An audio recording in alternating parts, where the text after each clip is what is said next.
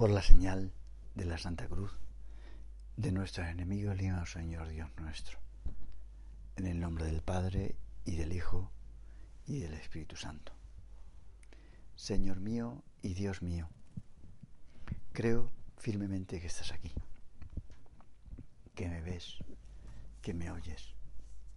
Te adoro con profunda reverencia. Te pido perdón de mis pecados y gracia para hacer con fruto este rato de oración. Madre mía Inmaculada, San José, mi Padre y Señor, Ángel de mi guarda, intercedes por mí. Quizás la enfermedad más dañina de la vida espiritual es la tibieza. Porque el tibio juega a dos bandas, con Dios y con el enemigo pretende servir a, los dos. De alguna forma es como el, el espionaje. El tibio es un espía doble. Intenta beneficiarse de los dos ejércitos. La tibieza muchas veces es una cosa oculta. Y el tibio con su doble juego personalmente va perdiendo la fe porque le facilita las cosas al enemigo. Intenta tener contento a Dios, compagina las normas de piedad con una imaginación suelta, frívola, haciéndole el juego al demonio. Lo mismo que una persona santa, un santo, transforman la vida de los que están alrededor, justamente por su santidad. El tibio, aunque tenga fe, facilita que Satanás acabe con la fe de los demás. El santo, con su santidad, convierte. El tibio, con su tibieza, hace que los que están flojos mueran. Lo mismo que un párroco santo convierte, uno fervoroso, uno que no es santo pero es fervoroso, hace que los demás practiquen. Y un párroco cumplidor consigue que algunos practiquen y otros no. ¿Y qué le sucede a un párroco tibio? Pues que destroza la fe, de sus fieles. Pues una persona que no va camino de la santidad baja el nivel a su alrededor. Dice San Juan en el Apocalipsis, porque eres tibio y no caliente ni frío, voy a vomitarte de mi boca. Qué palabras tan duras, ¿no? El tibio produce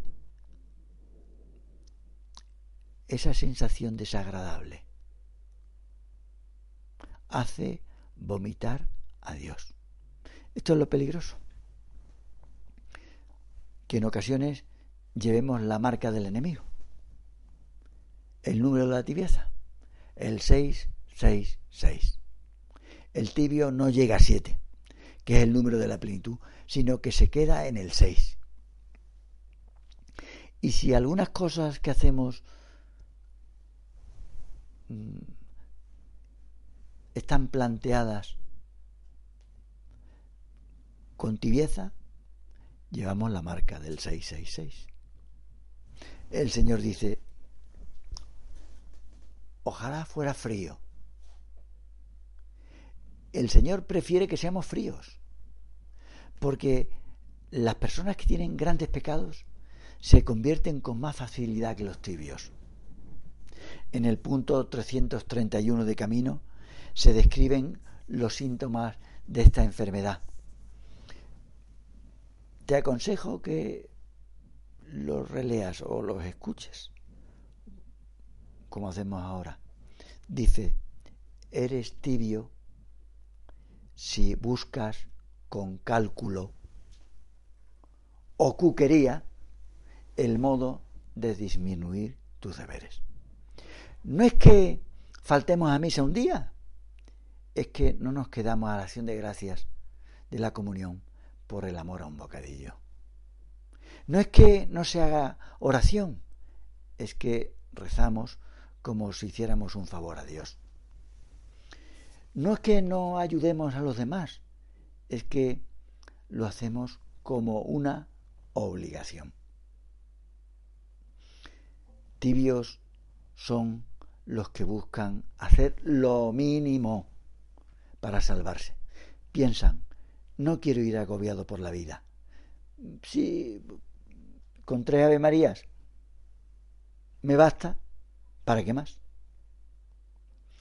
Por eso sigue diciendo Camino, eres tibio si no aborreces el pecado venial.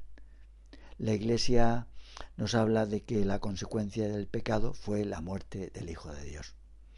Quizá a causa de un pecado venial no, no matamos a Jesucristo, pero le flagelamos hasta arrancarle la carne, la piel. Eres tibio, otro síntoma.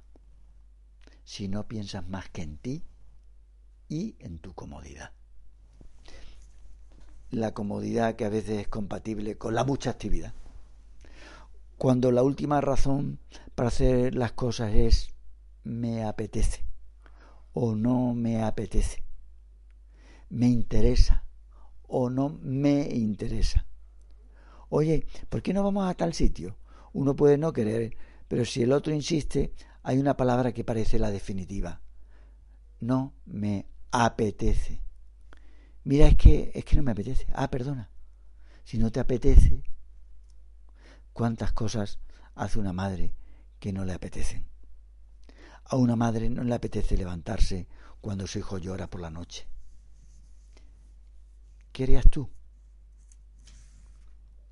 O si llegara a casa y te dijera tu madre, mira, hoy no he hecho la comida, porque no tenía ganas.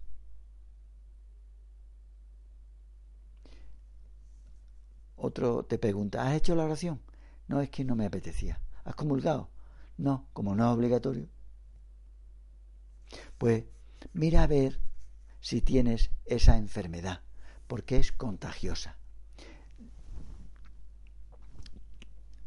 Lee despacio el capítulo de tibieza de camino, a ver si has contraído la gripe T, con té de tibieza.